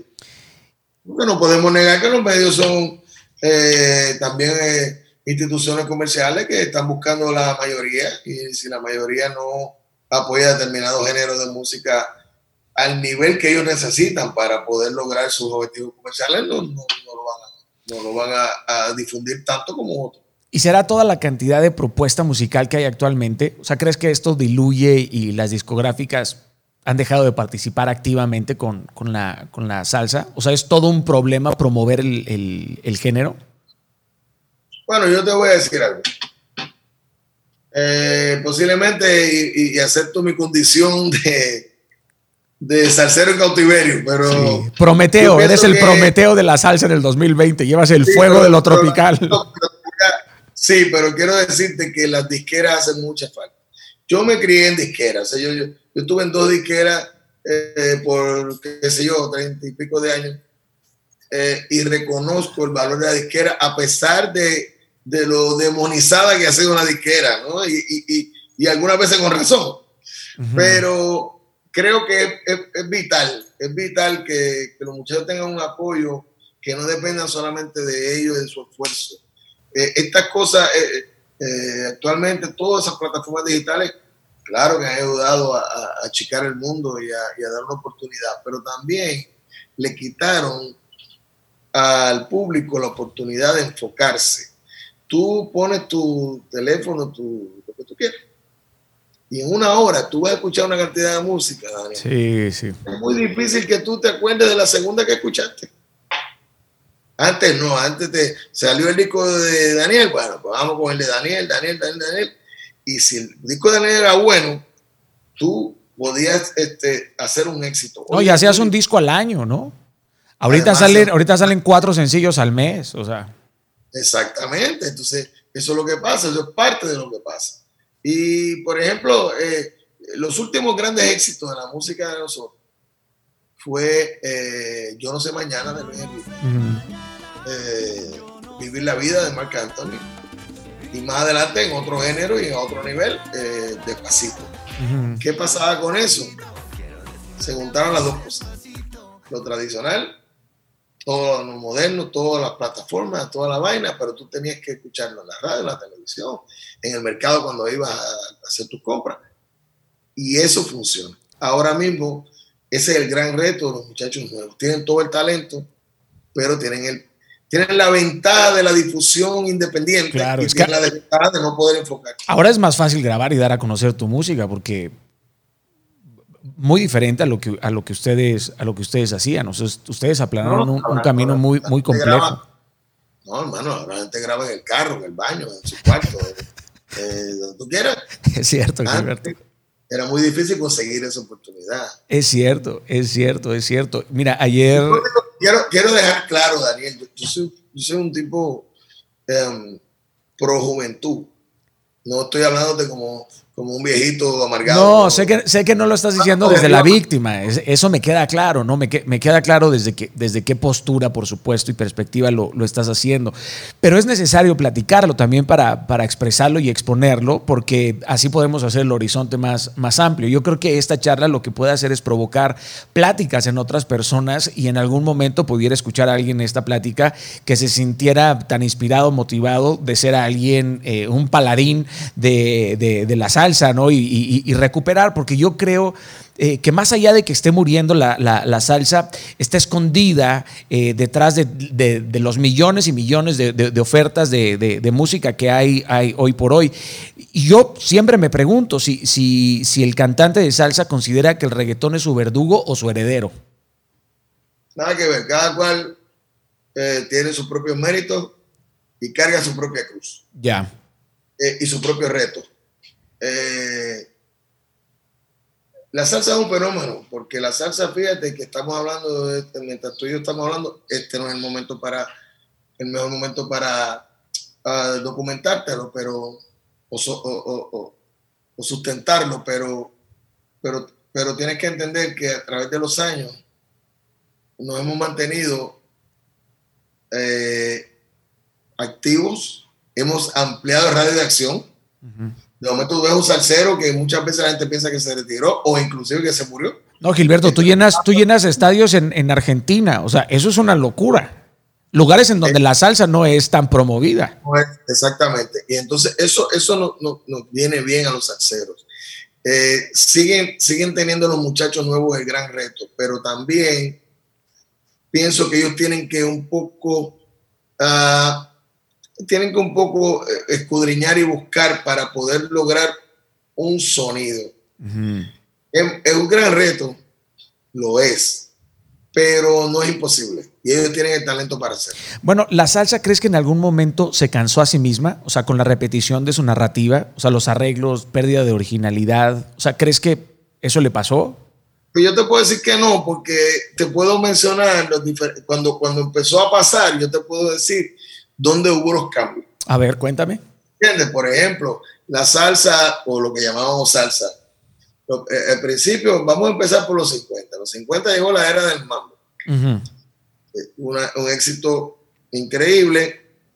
Luego entró eh, en el camino, pasaron el Bugalú, y llegó eh, un ritmo que fue muy efímero, pero que se llamó el jala jala, la pachanga, que fue un poco antes. Todo esto del año 60. Okay. 60. A finales de los 60 llegó la salsa. Todo hecho bajo, eh, con, la, con la base de la música cubana. Luego la salsa, de, de, ser un ritmo bailable, muy alegre, de temas muy, la mayoría de temas muy livianos, llegó el fenómeno del maestro Rubén Blades que cambió la temática de las canciones a una música mucho más... A la salsa brava. ¿No? Con, Dentro del marco de la salsa brava, pero con la lírica muy social. Política.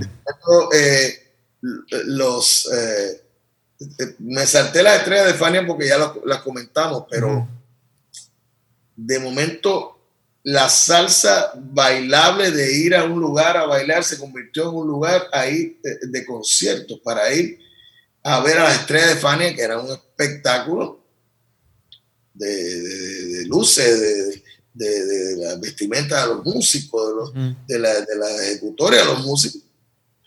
Y entonces llegó Rubén Blades con una música muy bailable, pero con una letra muy social que empezó a la gente, uno, a a, pensar en la realidad social de, Latinoamérica y por otro lado abrió la puerta a una élite que pensaba que esta música es nada más que para bailar y a gozar y, se acabó.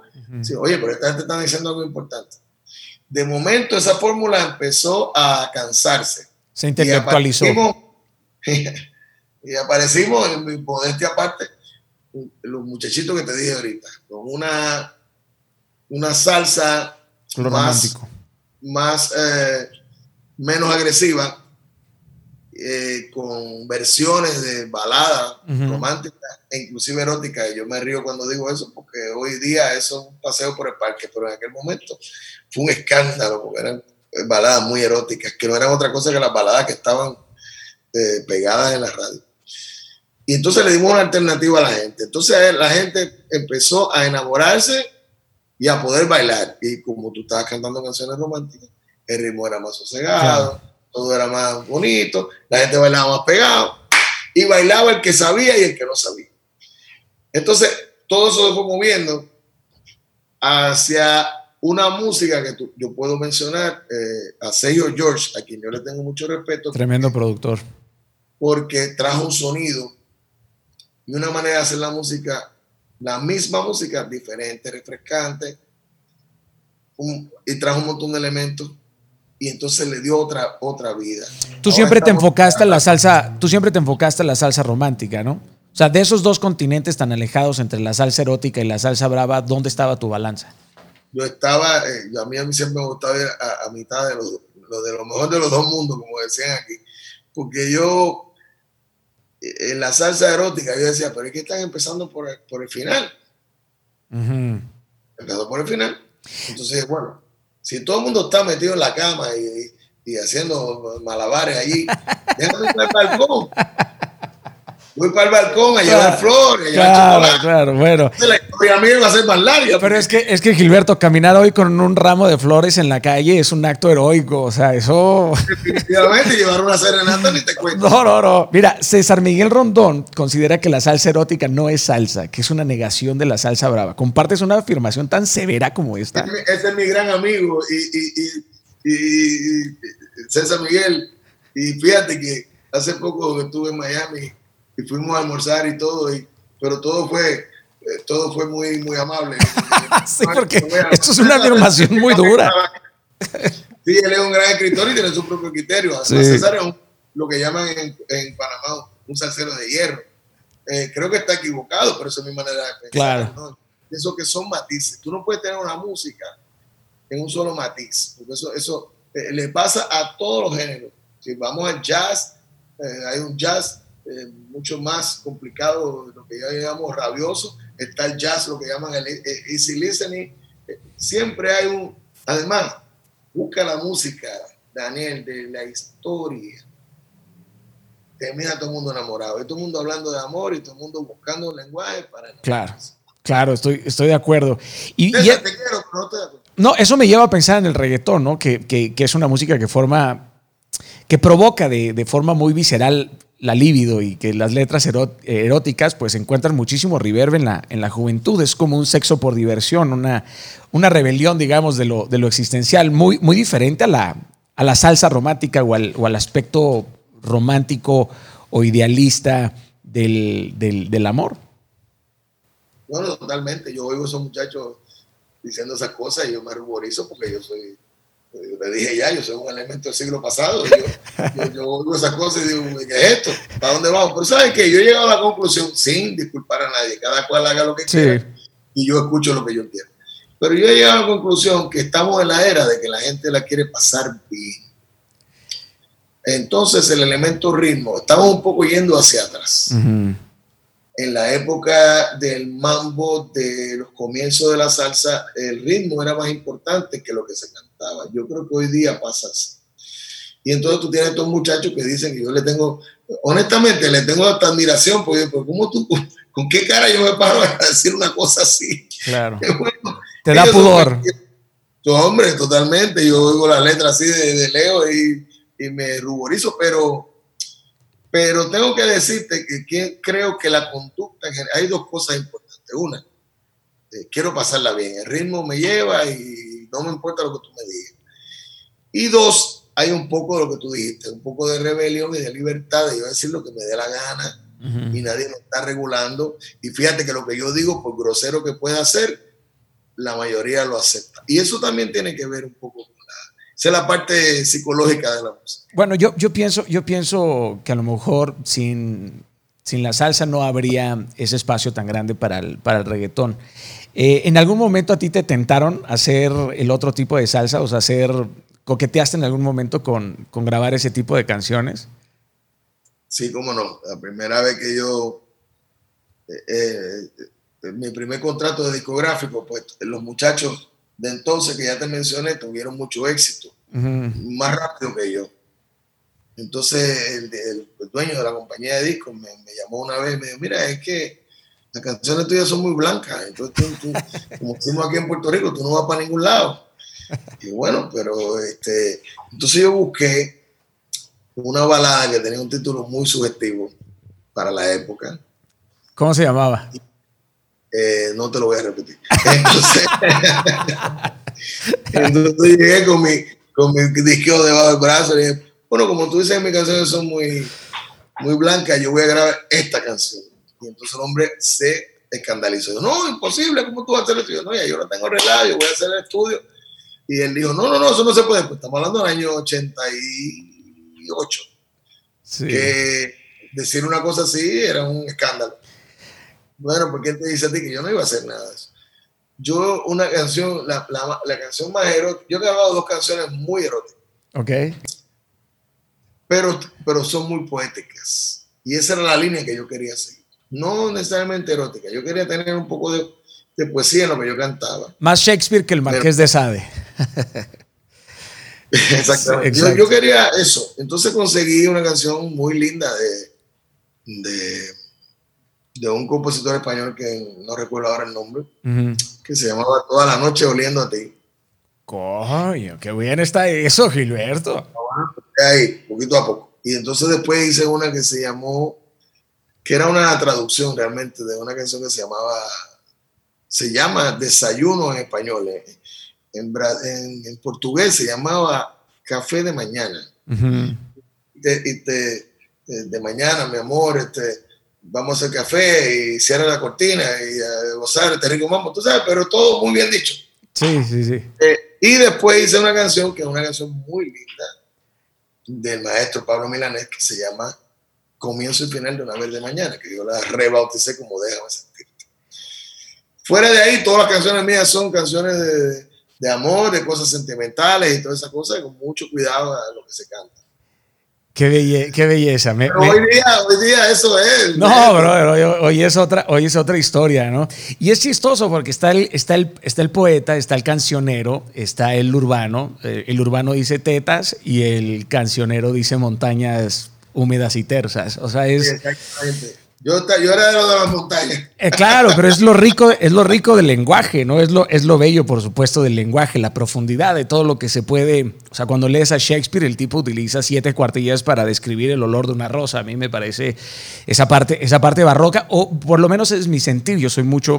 Ahora, eh, siento, por supuesto, la rabia y lo salvaje de un, de un tema de rock o de, o reggaetón y, y, perreo hasta abajo. Eso es una realidad. No voy a jugar a una, a una doble moral eh, y pensar también en la salsa de, en la salsa de tinte político, ¿no? Que creo que en su momento también cuando, cuando, cuando la música se vuelve de protesta, creo que el arte termina por someterse pues, a, a, a, un dictamen, una postura política y terminas por convertir tu música en una propaganda política o buscas evangelizar con una ideología y pierde a lo mejor eh, parte, parte de su sentido, aunque la música se utiliza para, para confrontar y es uno de los caminos más, más poderosos. Como bien dijiste que ibas en, en, la, en la marcha de lo de Roselló y aparecieron por ahí cantando, y, pero que no puedes repetir. Eh, los traperos de la plena. Los traperos de la plena. Oye, pienso eh, en algo que dijo Willy Colón, que dice que, que la tenacidad de Celia Cruz eh, hizo que todos los ritmos cubanos fueran esenciales para que la salsa llegara al lugar a donde llegó. Así como Willy le da la importancia a Celia, ¿a quién se la darías tú? Bueno, hay muchos héroes. Fíjate que yo se la di a Willy y... Sí, es cierto. Celia Cruz sin duda es una de las protagonistas. Celia Cruz hizo una cosa muy buena y una cosa muy mala. Ella marcó el territorio de cómo una mujer puede cantar este género en un, en un ambiente histórica y obviamente machista, porque eh, no nos podemos, eh, no comparto la idea, pero la realidad es esa. De hecho, había el, el, existía el mito de que las mujeres no vendían discos. Wow. Era muy poco las orquestas que tenían cantantes de mujer, porque eh, los disqueros decían que las mujeres no vendían discos. De hecho, dicho por Celia Cruz en muchas de las entrevistas, eh, cuando ya entra la Sonora Matancera, ella siempre agradeció el hecho de que la Sonora respaldara su, carrera, porque el disquero de la Sonora Matancera le dijo, no traiga a una mujer para acá porque no, no, no queremos grabar una mujer. Órale, qué duro. Entonces, eh, Celia marcó una época, y yo pienso, esta es mi opinión muy personal, creo que intimidó un poco a las mujeres cuando, porque todo, el público sin querer y sin mala fe el, parámetro es Celia Cruz. Claro. Canta, no, pero tú no eres Celia, o, o no te acerca. entonces eso le hizo mucho daño a las mujeres en la salsa. Mm. Ahora, hay eh, Ismael Rivera es, un, es, una... Sí, el sonero. Muy importante en el desarrollo de la salsa. Eh, pienso que el, movimiento de la estrella de Fania, pienso que Rubén Blades, pienso que Cheo Feliciano. Eh, tengo una debilidad personal por el Gran Combo de Puerto Rico. Son gente que yo ya te hablé de Eddie Palmieri, que pienso que, empezó a encender un poco los motores y la idea de la gente. Eh, y, son muchos los, nombres, y a todos yo los respeto mucho, pero, pero creo que esa gente tiene un... hay, algo, hay algo increíble en ti. Eh, y es que decidiste crear una orquesta de mujeres. Digo, eso me parece no nada más incluyente. O sea, si eres un caballero de la salsa, tienes damas. Eso, eso, eh, ¿cómo funcionó? ¿Cómo fue eso? Bueno, el crédito de crearla no es mío. Eh, yo, yo, yo en el año 88, 89 estuve en México y me encontré con una agrupación colombiana de, de damas. Tuvimos de gira entonces nos, eh, eh, eh, nos encontrábamos cuando llegaba todo el mundo a trabajar en el hotel, nos encontramos ahí, empezamos a, conversar y demás. Y hablando con ella me, enteré que en Colombia habían cuatro o cinco agrupaciones en Cali, Cali, Colombia, solamente. Que es un bastión de la salsa, ¿no? Hasta el día de hoy. Sí lo es, sí lo es. Y, y a mí me quedó eso. Entonces, buscando siempre estaba buscando algo nuevo que hacer y, en una de las transiciones de carrera yo dije, oye, ¿por qué yo no hago este proyecto que se llame Damas y Caballeros? Brutal. Eh, y me decidí a buscar a una amiga que, que entonces eh, eh, trabajaba con otra orquesta, ya se llama Belly Betancourt, una percusionista increíble de, de Cali. Le dije, Belly, mira, tengo esta idea, porque tú nos reúnes reúnen una orquesta y, podemos empezar a hacer proyectos. Y entonces ella me dijo, no te preocupes porque yo estoy trabajando con una orquesta que se llama eh, eh, De Caché, se llama orquesta. Y es una orquesta eh, instituida ya, organizada, de la amiga Francia Elena y del amigo José Norbey. Y empezamos a trabajar. Empezamos haciendo espectáculos nacionales en, en, en el en el territorio colombiano. Y empezamos a tener mucho éxito y empezó, a mí me empezó a gustar la dinámica y eso, y empezamos ahí, fuimos a, México, a Ecuador, a Perú, a Chile, a República Dominicana, vinimos aquí a Puerto Rico, eh, tuvimos éxito y era muy, eh, eran, son tremendos músicos y con una disciplina que yo he visto en poca orquesta de hombres también, déjame decirte. Eh, y siempre recuerdo la presentación que tuvimos en, Perú, en, Cusco. Para los que no conocen, Cusco es una, una, ciudad que está a muchísimos metros de altura. Y para soplar, para soplar una trompeta está, está duro ahí, cabrón. No, no parecía un astronauta caminando allí, no podía respirar. Eh, iguales son de Cali, que también no son de Bogotá, son de Cali. Pero cuando yo vi, me volteé y veo a esa muchacha tocando como nunca y bailando, yo dije, ok, yo tengo que hacer aquí hasta lo que no puedo porque yo no puedo, eh, tú sabes, dejarlas atrás. Y, y yo eh, pasamos cuatro años con ese proyecto espectaculares. aprendí mucho de ellas eh, y mi respeto para ella. Pero, y también para mí fue un... Traté de llevar el mensaje de que la música, Daniel, es para hacer. La música no tiene sexo, ni tiene eh, estrata social, ni tiene... Tú tienes talento, utilízalo para bien y, y nosotros, el público, tenemos la obligación de aceptarlo. En total acuerdo, me parece, me parece un acto nada más incluyente, sino necesario y obligatorio. Y sobre todo después de lo que comentas, ¿no? que, que, Celia puso una vara muy, muy alta y que al día de hoy hay muy pocas exponentes mujeres dentro de la, dentro de la, dentro de la salsa. Eh, para alguien que no conoce tu historia musical, eh, ¿por dónde le recomendarías empezar o cuáles serían las cinco canciones que, les, que le dirías que escuche? Bueno, yo pienso que la, eh, la parte mía como cantante de orquesta yo se la puedo cortar. después. yo, yo cogería, sin duda, eh, si son cinco, cogería eh, eh, una canción de, de, los 80 para que entiendan dónde empezó todo. mira, podría escoger una canción de los 70, de mis primeras grabaciones, 80, 90, 2000, y me quedaría una más que sería lo más reciente que he hecho. Ahí ahí habría una buena muestra de lo que, de lo que puedo hacer yo como artista y la evolución además, porque ahí vas a encontrar la evolución de mi voz, de mi manera de interpretar y de la música que estoy haciendo. Yo, yo me quedo con Pa' quererse no hay, no hay que verse. No, eh, de Maricela una bella canción. Y curiosamente, en la época que yo la grabé, la, la, la, cantaba todos los días, pero hace muchos años que no la Me encanta. Conciencia, por supuesto. Eh, Sombra Loca, eh, que se lo lleve el río. De Rodolfo, eh, ¿cuál es el apellido de Rodolfo? Y perdóname, obviamente. Voy a problema porque se me olvidó su apellido. Rodolfo, nada personal. No, no te, no te preocupes. y perdóname, José Luis Piloto. Perdóname, me parece. Mira, han pasado ya 30 años de la Operación Tormenta del Desierto, donde Puerto Rico formó parte de la, de la guerra del Golfo Pérsico. Y sé que tu canción Perdóname tiene una anécdota que me parece fascinante. ¿Cómo fue que los soldados puertorriqueños adoptaron Perdóname como una boda personal? Uno, un, alguien, alguien que no sabemos, un héroe anónimo para mí, eh, empezó a enviarle cassettes, porque aquella época eran cassettes, a los boricuas este, destacados en el Golfo Pérsico. Como la primera línea de la canción dice, pido la paz para esta guerra. Ellos la adoptaron como casi un himno, a pesar de que estaba hablando de una guerra sentimental. Eh, ¿Y quién te dice a ti que cuando termina el conflicto, pues vienen todos esos puertorriqueños para acá? Eh, durante el conflicto, la familia de estos héroes estaba eh, pues obviamente muy emocional. Y entonces yo cantaba esa canción y tenía unas reacciones increíbles.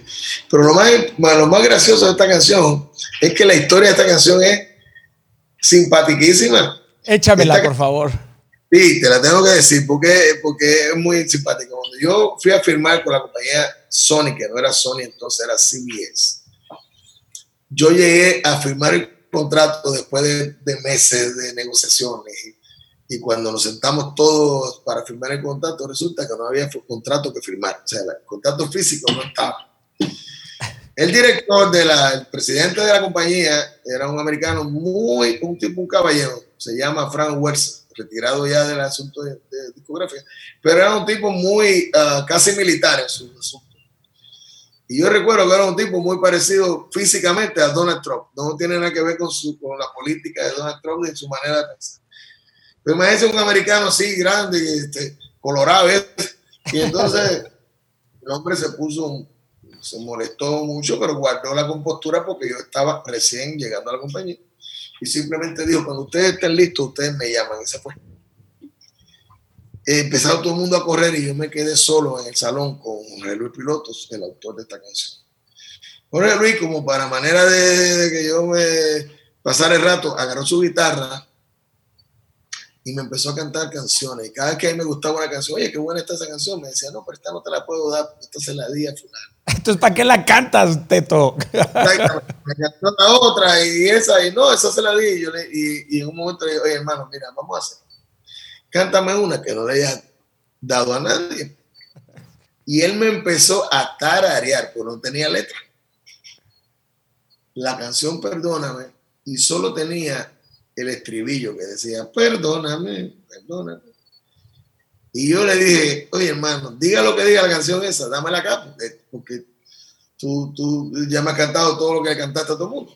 Me da mi canción, me llevo mi canción, grabo la canción, le enseño la canción a José Luis y a José Luis no le gustó. A José Luis no le gusta que yo haga este, este cuento, pero es verdad. Me dijo, Hilberto, pero esa canción está muy lenta. Me dijo, pero, pero Jorge, cuando tú vas a pedir perdón, tú no llegas gritando ni tirando las puertas, tú vas suavecito, tú sabes, perdona, me equivoqué. No, no, no, es que es muy lenta. Bueno, ahí lo dejamos. En la canción al final, a propósito, tenía un verso que yo improviso. Eh, y esa canción estaba totalmente diseñada para que en el disco la improvisación se fuera bajando de volumen hasta que se desaparecía. Lo que llaman un fade out. ¿Qué pasa? Que hacemos todo el asunto y cuando fuimos a trabajar, yo tenía una orquesta entonces y grababa con mi orquesta y todo y fuimos a trabajar a un lugar aquí en Puerto Rico un sábado que nunca se me olvidará a las 12 del día con este sol caribeño que te puedes imaginar. Chico, era un sitio abierto, un centro comercial y nadie nos estaba haciendo caso, nadie, nadie. La gente estaba en sus compras, en sus cosas. Y en un momento dado yo le digo, mira, pues vamos a aprovechar y vamos a ensayar la canción esta que, que acabamos de grabar. Y sacamos la canción Perdóname. Y en la parte de la improvisación, como no tenía un final escrito, los músicos no sabían cómo iban a terminar. Uh, tiraste y decían, sigue, sigue, sigue, en lo que nosotros nos ponemos de acuerdo. En ese momento empieza la gente acercarse a la tarima y a mirar y entonces a interesarse en lo que estábamos haciendo. Yo dije, mira, esto parece que estamos. Y así se convirtió, perdóname, en un clásico de mi repertorio. Qué tremenda historia. Está increíble. Y aparte, no sé, imaginarme a los soldados cantando esa canción en medio de la guerra del, Golfo Pérsico puede ser, puede ser algo no nada más poético, sino entrañable, ¿no? Algo, Muy lindo. Además tuve la oportunidad cuando regresaron, de, cuando terminó el conflicto, que regresaron, le hicieron una, una, una actividad especial aquí. Yo tuve la dicha de, de cantar para ellos, perdóname, y bueno, lágrimas, es una cosa muy, muy emotiva. Debes de estar muy orgulloso, Gilberto, de todo lo que has logrado y de lo que continúas logrando. Tengo una duda, ¿es cierto que le hiciste coros a Héctor Lavoe? Bueno, sí, le hice coros a Héctor Lavoe en un evento. Eh, eh, Héctor Lavoe, eh, tuve la dicha de conocerle, no fui amigo de Héctor Lavoe porque, porque sería mentirte, pero tuve la dicha en varias ocasiones de estar cerca. Eh, y, era un, esto la era un natural, era el número uno, un cantante natural y era un elemento natural. Esto era un tipo muy, tú podías conversar con él como tú y yo ahora, te conocieron o no. Curiosamente estaba muy al día de todo el, el movimiento de, la música, o sea, del ambiente musical. Él sabía, las veces que conversé con él, pues sabía qué músico se le había ido hasta la orquesta, que una cosa tú decías, bueno, pues tuvo una estrella, como tú Y tuve la dicha en un evento aquí en Puerto Rico de ser corista de la orquesta que acompañaba a varios artistas, pero eh, cuando llegó la parte de Héctor, eh, él se me acercó y me dijo, ¿tú me puedes imitar? Y yo le dije, sí, yo he imitado a todo el mundo. Y yo dije, bueno, vamos, yo tenía 16, 17 años sí, sí, sí, vamos, yo te invito. Y entonces eh, recuerdo que me dijo, yo quiero que tú cantes conmigo esta canción y por favor cántala al, al unísono, que quiere decir que no tiene armonías. Pero yo sabía que la segunda parte, porque yo era fanático, yo sabía que la segunda parte, eh, la canción tenía una segunda voz. Y entonces yo le hago en, ya en, en escena le hice esa segunda voz. Y, y entonces él, él, se sonríe, tú ves el video porque existe, el video está en YouTube, pero yo no me veo. Lo voy a buscar y lo voy a poner en, en se llama, se llama El Concierto Mayor, porque era en homenaje al maestro Ismael Rivera, ok conocido como sonero mayor. Sí, sí. Y la canción se llama Son Gorocosongo, que es un son cubano viejísimo. Ajá. Él, eh, él tiene un traje blanco para que sepa de, cuando vaya a buscarlo. Y nunca me veo, pero me voy a, van a escuchar mi voz de 16 años acompañando a Héctor Lavoe.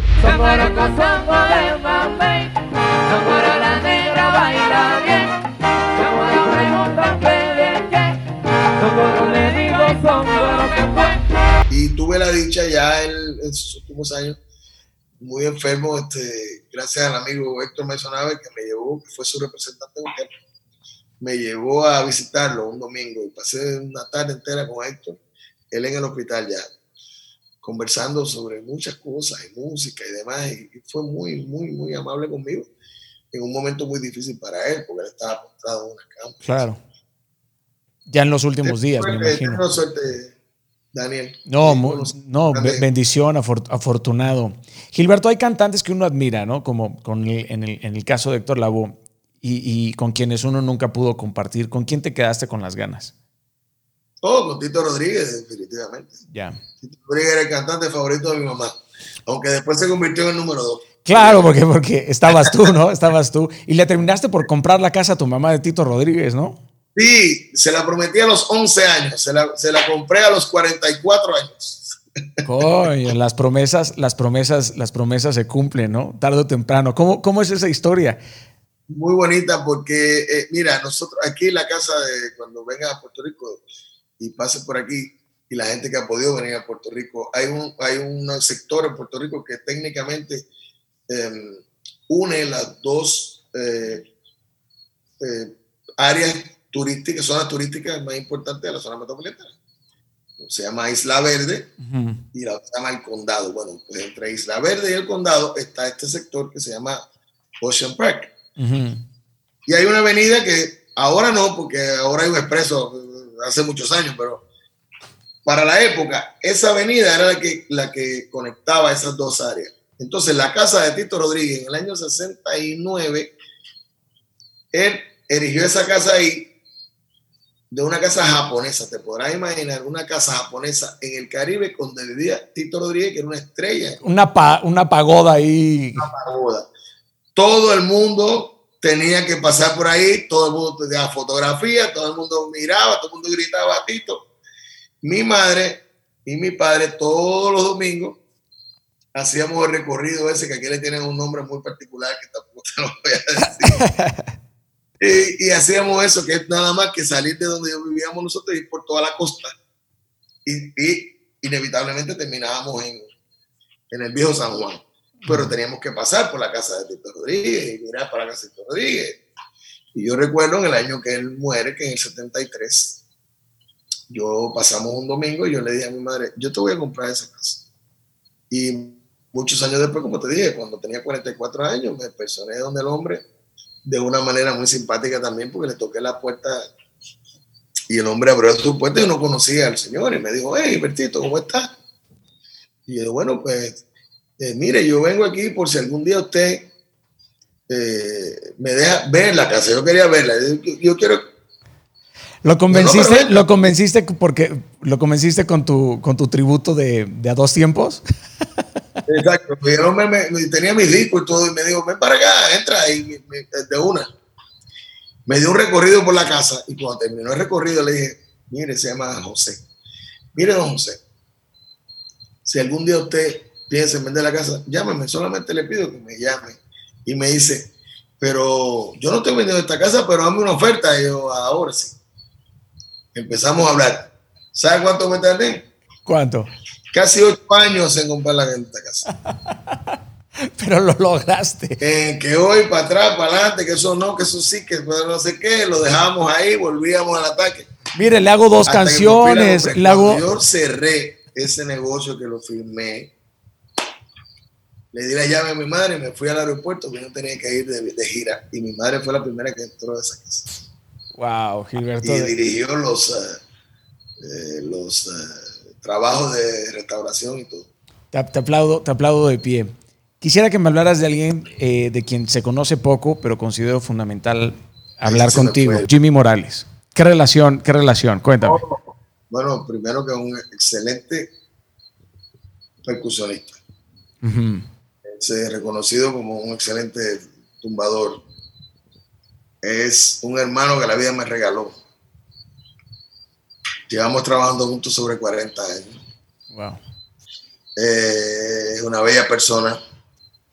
Los americanos le llaman eso un timekeeper. Es el hombre que es la base del ritmo para mantener el tiempo. Eh, es muy reconocido por eso y estoy muy contento porque eh, tiene ya en su haber dos modelos de tumbadora de su nombre, uno con una compañía la compañía Remo y ahora recientemente la compañía ah, Toca acaba de sacar un modelo su claro el modelo no incluye las manos, así que tienen que practicar mucho para que suenen como Jimmy Morales. Claro, la gente se va a, se va a comprar, se, se, va a comprar el producto pensando que va a tocar como él, ¿no? Sí, sí, sí, sí. Hay que practicar mucho para llegar ahí, pero Es, un ser especial y, es un músico de los mejores. Hay otra persona importantísima en tu vida, Willy Rosario. Además del, del Camínaro, ¿qué otras cosas le debes a Willy Rosario? Bueno, eh, número uno, confianza, la confianza que, me, que, depositó en mí. Número dos, eh, la oportunidad de escoger parte del repertorio que inclusive llegó a ser éxito de la orquesta. Eh, disciplina, compromiso, seriedad en el trabajo. Eh, la Universidad de la Salsa está reconocida. Es un título que le reconocemos al Gran Combo de Puerto Rico. Pero para mi carrera, la universidad mía fue la Orquesta Willy Rosario porque yo pienso humildemente que ahí yo me gradué como cantante de salsa. Yo fui estudiando las demás escuelas hasta que llegué a la Orquesta Willy y el taller que tuve ahí fue vital para, para mi carrera como solista. Ahí, le diste, ahí diste el, el, paso hacia el, hacia el, siguiente nivel. Gilberto, nos estamos dirigiendo hacia el, hacia el final y quisiera hacerte unas, unas cuantas preguntas más para poder terminar. Eh, ahora que eres dominicano, ¿qué opinión te merece el, el desarrollo de estas eh, elecciones que recién acaban de pasar? ¿Qué te dice tu esposa? Yo me, yo me, yo me abstengo de hablar de política de otros países.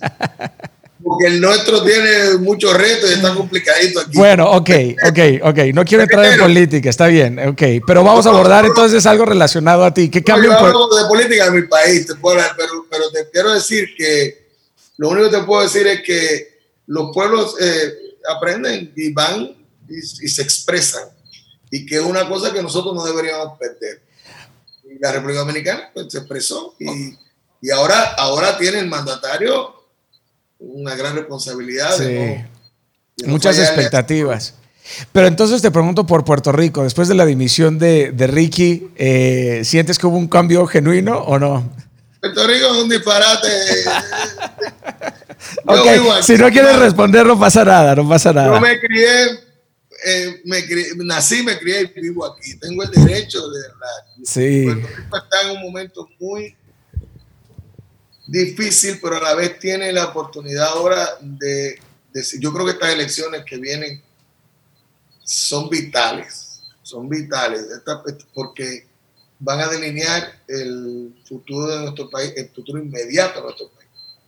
Eh, yo creo que hay una cantidad de gente bastante, eh, la palabra es desanimada, eh, y pienso que, que, se va a notar en la votación. Yo, yo, yo, quisiera que la, que la participación electoral sea masiva para que el mensaje llegue claramente. Yo no le voy a decir a la gente por quién tienen que votar. Pero que salgan a votar.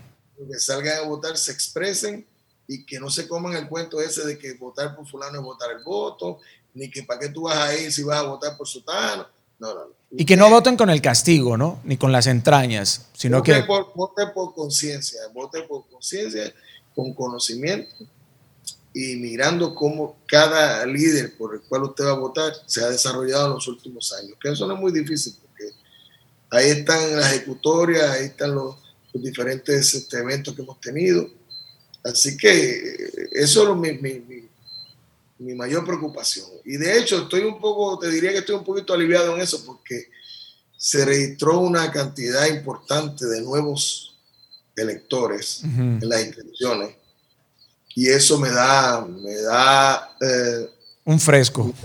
Me da, sí, me da esperanza porque también hay otra, otra óptica, hay otra visión y, y creo que puede haber un análisis diferente.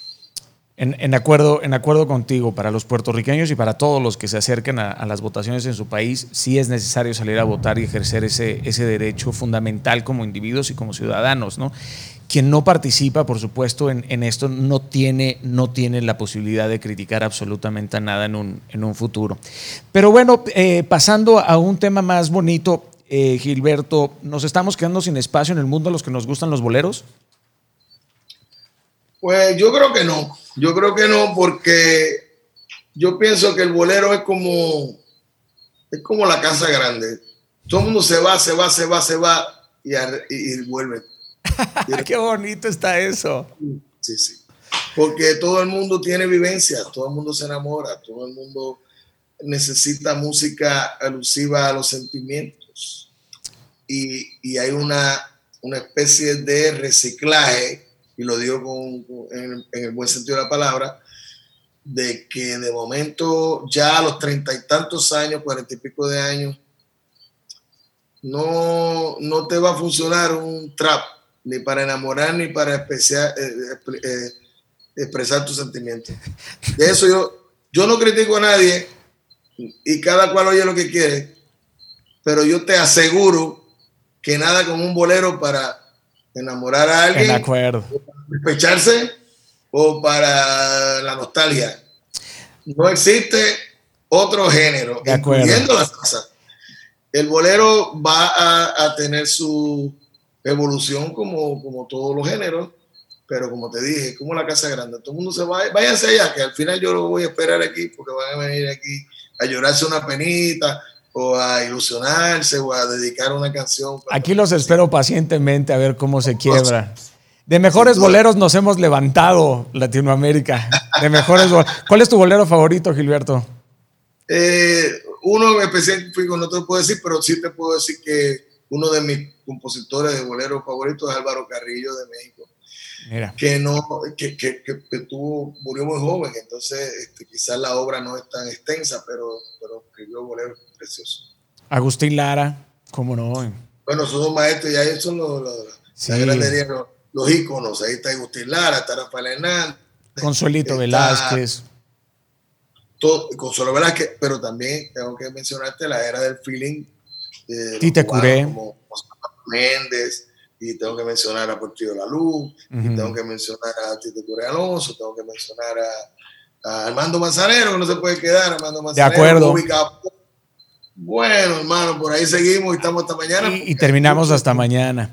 Oye, eh, tu coqueteo con la actuación, eh, ese- esa interpretación de Pedro Navaja, ¿el- el- ¿crees que el teatro te, te convirtió en mejor cantante? Totalmente. Yo no soy mejor actor, soy mejor cantante.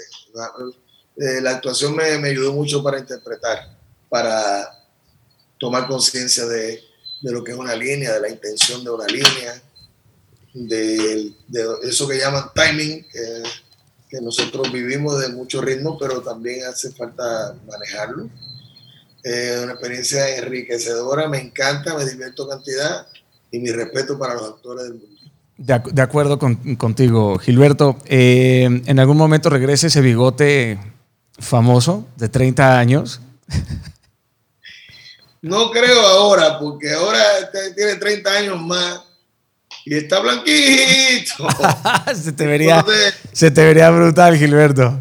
sí, muy difícil el bigote pintado a esta hora. Está. Gilberto, ha sido de verdad un, un gozo, un placer poder platicar contigo. Tengo una pregunta que te deja J Balvin. Pero, Oye, mi, mi cariño para él es un tipo muy amable. ¿no? Te, te dejo, te dejo una pregunta de J Balvin. ¿Adidas o Nike? Balvin, ni- ninguna de las dos. Yo, a mí, yo, no, yo no soy de zapatillas, como dicen en Latinoamérica. Nosotros le decimos con su nombre en inglés tenis. Yo si pudiera caminar con, mi, con mis zapatos, mira, yo soy clásico para todo. Daniel, yo si me, si me permitieran eh, ir a- a- al parque con mi gabán y mi corbata, mi chaqueta, mi corbata, me encantaría. No me, no me siento cómodo. No No, te- que no lo use, pero no es mi zapato favorito tener una zapatilla. O sea, o sea que el flow, o sea que el flow de la pandemia en tu caso sigue siendo elegante dentro de tu casa. hasta donde pueda. Hasta donde pueda. De hecho, ha habido un par de ocasiones, sobre todo a principios de la cuarentena, que era muy fuerte aquí, porque imagínate. Este, yo llegué a vestirme nada más que para venir a la sala, porque yo decía, bueno, es que me, me parezco, no sé, me, siento como, como olvidado ahí a mi suerte, como, tú sabes, pues. Y entonces uno empieza como que a sentirse más comodito, pero a la vez, acuérdate que hay- te voy a repetir esta que me dijo mi compadre hace muchos años. Me dijo, señor, si usted es feo, arréglese, usted no puede estar ofendiendo a los demás". Entonces yo trato de, de ponerme lo mejor posible dentro de mis posibilidades y dentro de mi clima. Pero las zapatillas no son mis favoritas, tengo que aceptarlo. Me van a ver muy rara vez con pues. Muy bien, ahí está la respuesta. Bueno, eh, ¿qué pregunta le dejarías a mi siguiente invitado? No te voy a decir quién es. Tira la, tira la pregunta que, quieras. Eh, una pregunta como, bueno. Absurda, elemental o profunda, lo que quieras, no importa. Eh, no sé, me, gustaría saber, pero es un invitado musical. Este. No tiene que decir nombre, simplemente es música o es otra. No te, lo puedo, no, te, no te lo puedo decir, caray. Si puedes dejarle, puedes dejarle, puede ser un boxeador, puede ser un futbolista, puede ser un presidente, puede ser un premio Nobel de la Paz. Bueno, quizás este, si él entiende que la música puede tener un impacto, eh, puede influir en la gente hasta el punto de, poder cambiar su manera de vivir. Buena pregunta, la verdad, buena, buena pregunta. Eh, ¿Qué va a decir tu epitafio? Y esta es mi última pregunta. ¿Qué va a decir tu epitafio, Gilberto? Posiblemente diga, aquí ya se en contra total de su voluntad. Qué, belleza. Gilberto, ha sido un gozo. Eh, gracias de verdad por tu generosidad, por regalarme tanto, tanto tiempo.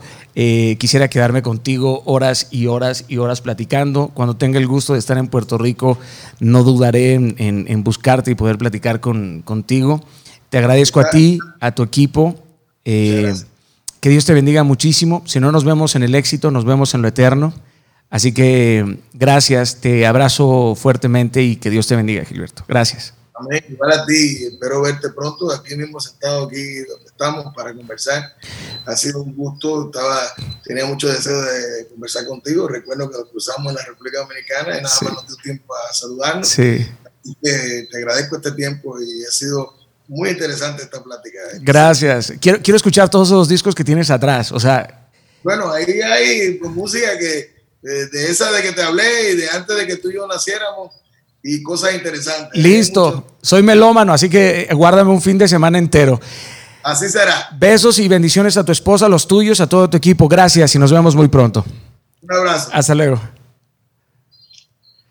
Bueno, queridos, ahí tienen a mi queridísimo Gilberto Santa Rosa. Tremenda plática. Nos aventamos una hora cuarenta. Eh, coño, quisiera pasar horas y horas y horas y horas y horas hablando con él. Hubo tantas cosas que, no pude platicar con él. Hablar, por supuesto, desde Ismael Rivera, lo de Tite, Curé Alonso, sus composiciones, Tommy Olivencia, César Portillo de la Luz, Benny More, Machito, tantas y tantas eh, personalidades. Pero bueno, se dan cuenta la generosidad, la humildad, la sabiduría y, y también el porte, ¿no? De alguien que lleva 40 años en la industria del entretenimiento y se mantiene enseñable, se mantiene amoroso, se mantiene educado, educado con el tiempo, educado con la entrevista, con la atención. Hay mucho que aprenderle de verdad a estos eh, capos, a estos caballeros, a, estos bastiones. Hay muchísimo que, que, aprender y, y con humildad lo digo, ¿no? Tantas cosas que, hay por descubrir. Y les invito a, todos ustedes, a los que nos escuchan y nos están viendo, a que revisen eh, la historia de la salsa. Es, es, fascinante, fascinante, realmente fascinante. Probablemente llegarás al jazz, te vas a cruzar con el bossa nova, eh, te vas a cruzar con, con, con, tantos y tantos y tantos exponentes y genios eh, musicales que estoy seguro que, tu cabeza se puede expandir, tus opiniones, tus creencias, tus, tus convicciones. Dense la oportunidad.